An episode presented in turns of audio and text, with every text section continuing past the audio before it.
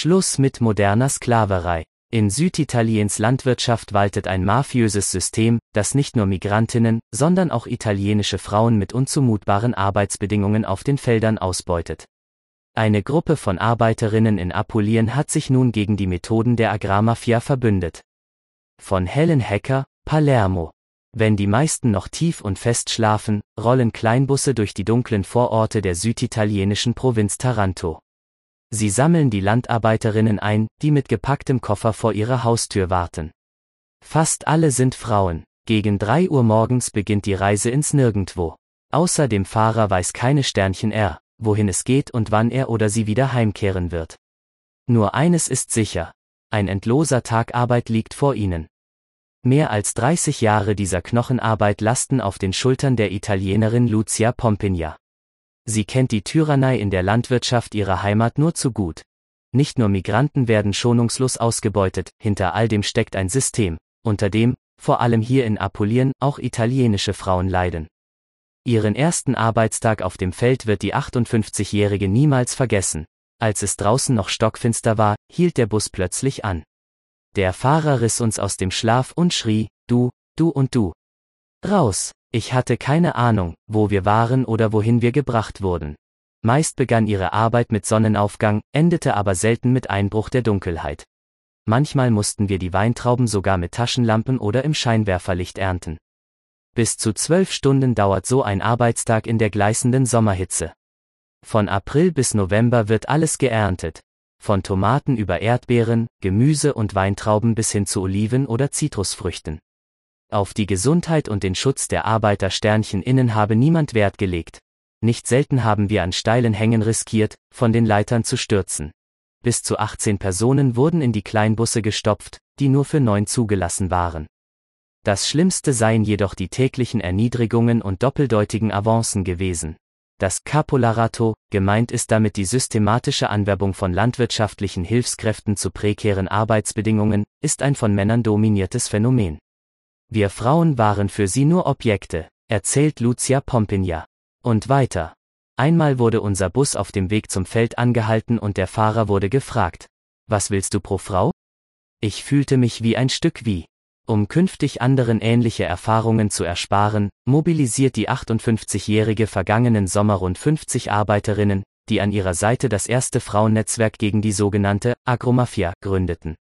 Unterstützung bekommen Pompigna und ihre MitstreiterInnen von dem Verein, NOCAP, der 2017 von dem aus Kamerun stammenden IT-Ingenieur Ivan Sanye gegründet wurde. Sanye und Pompigna lernten sich bereits Jahre zuvor in den Kreisen der italienischen Agrargewerkschaft FLAICGIL kennen.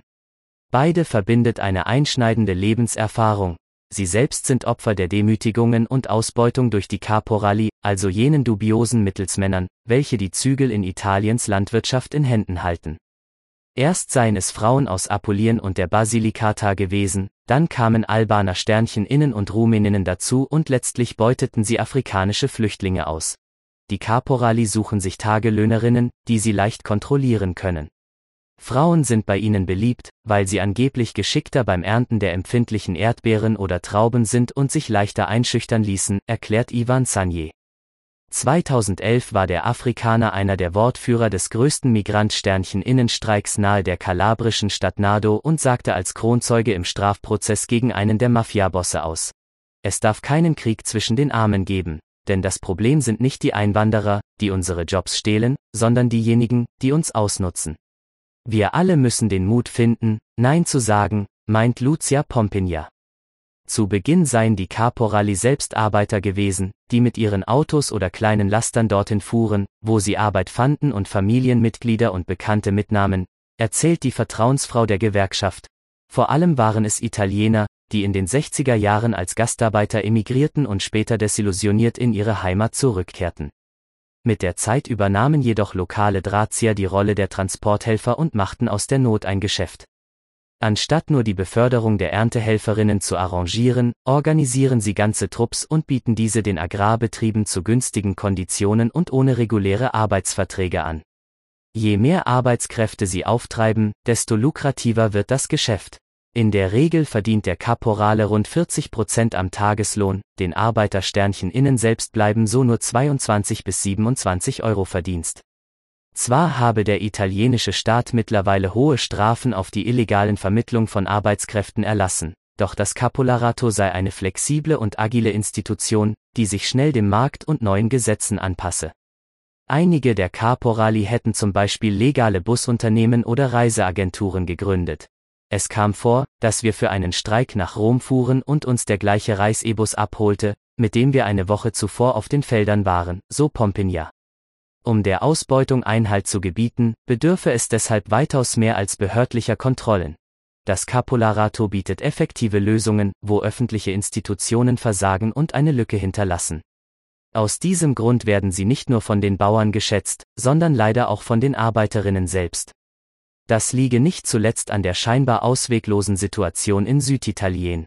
Pompigna hat das am eigenen Leib erfahren. Die Mädchen beginnen hier bereits mit 15 Jahren auf den Feldern zu arbeiten. Bei mir war das anders. Nach ihrem Schulabschluss machte sie eine Ausbildung zur Buchhalterin. Sie fand einen Job in einem Sicherheitsunternehmen, entdeckte jedoch schnell die Kehrseite der Medaille. Ich zog es vorzugehen, anstatt für eine korrupte Firma zu arbeiten. Fortan engagierte sich die junge Frau im italienischen Gewerkschaftsbund.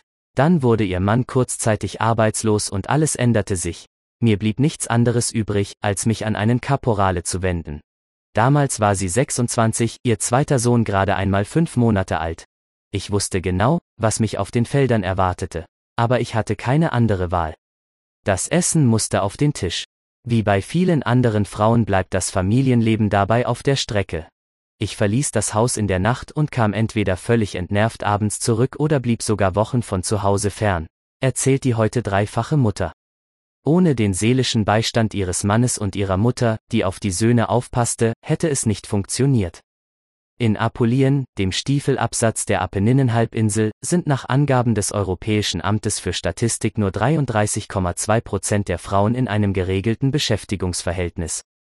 Besonders in der Provinz Taranto wurden in den vergangenen Jahren durch massenhafte Entlassungen des maroden Stahlwerks Ilva Tausende von Familien von Arbeitslosigkeit betroffen.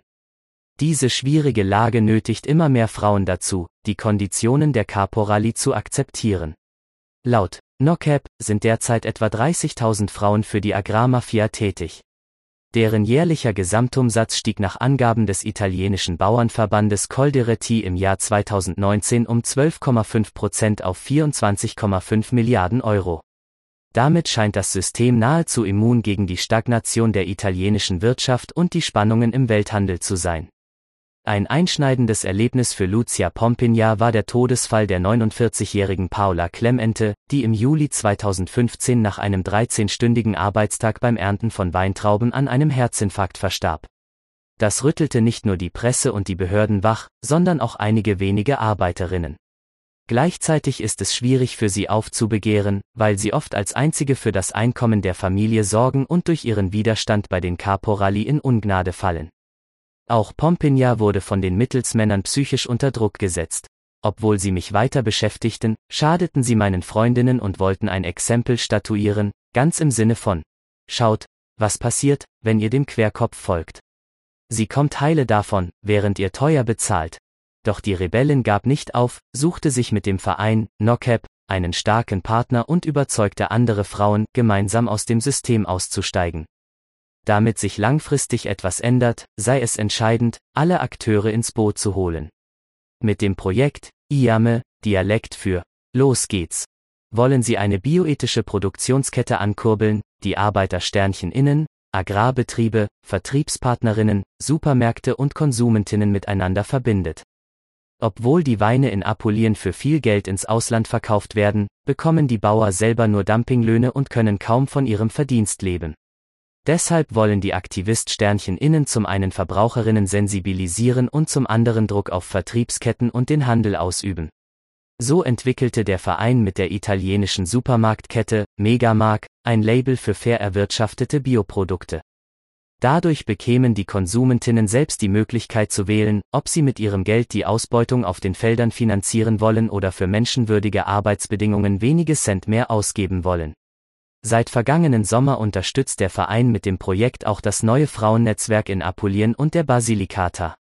Erstmals ernteten Lucia Pompigna und 50 andere Arbeiterinnen auf einer Biofarm Tafeltrauben mit einem geregelten Arbeitsvertrag von 6,5 Stunden und einem Tageslohn von 30 Euro. Zusätzlich erhielten sie kostenfreie Unterkunft und Transport. Das sei ein erster wichtiger Schritt in die Unabhängigkeit, weiß Lucia Pompigna. Dennoch stünden sie erst am Anfang. Damit wir die Frauen auf lange Sicht nicht erneut an die Caporali verlieren, müssen wir unser Netzwerk von Agrarbetrieben erweitern. Gegebenenfalls bedeutet dies, auch mit Bauern zusammenzuarbeiten, die noch nicht zu 100 Prozent auf biologischen Anbau umgerüstet haben. Nur wenn wir allen Arbeit über die gesamte Saison garantieren können, wird es ausreichen, die Familien zu ernähren und der Sklaverei auf den Feldern eine Ende zu setzen.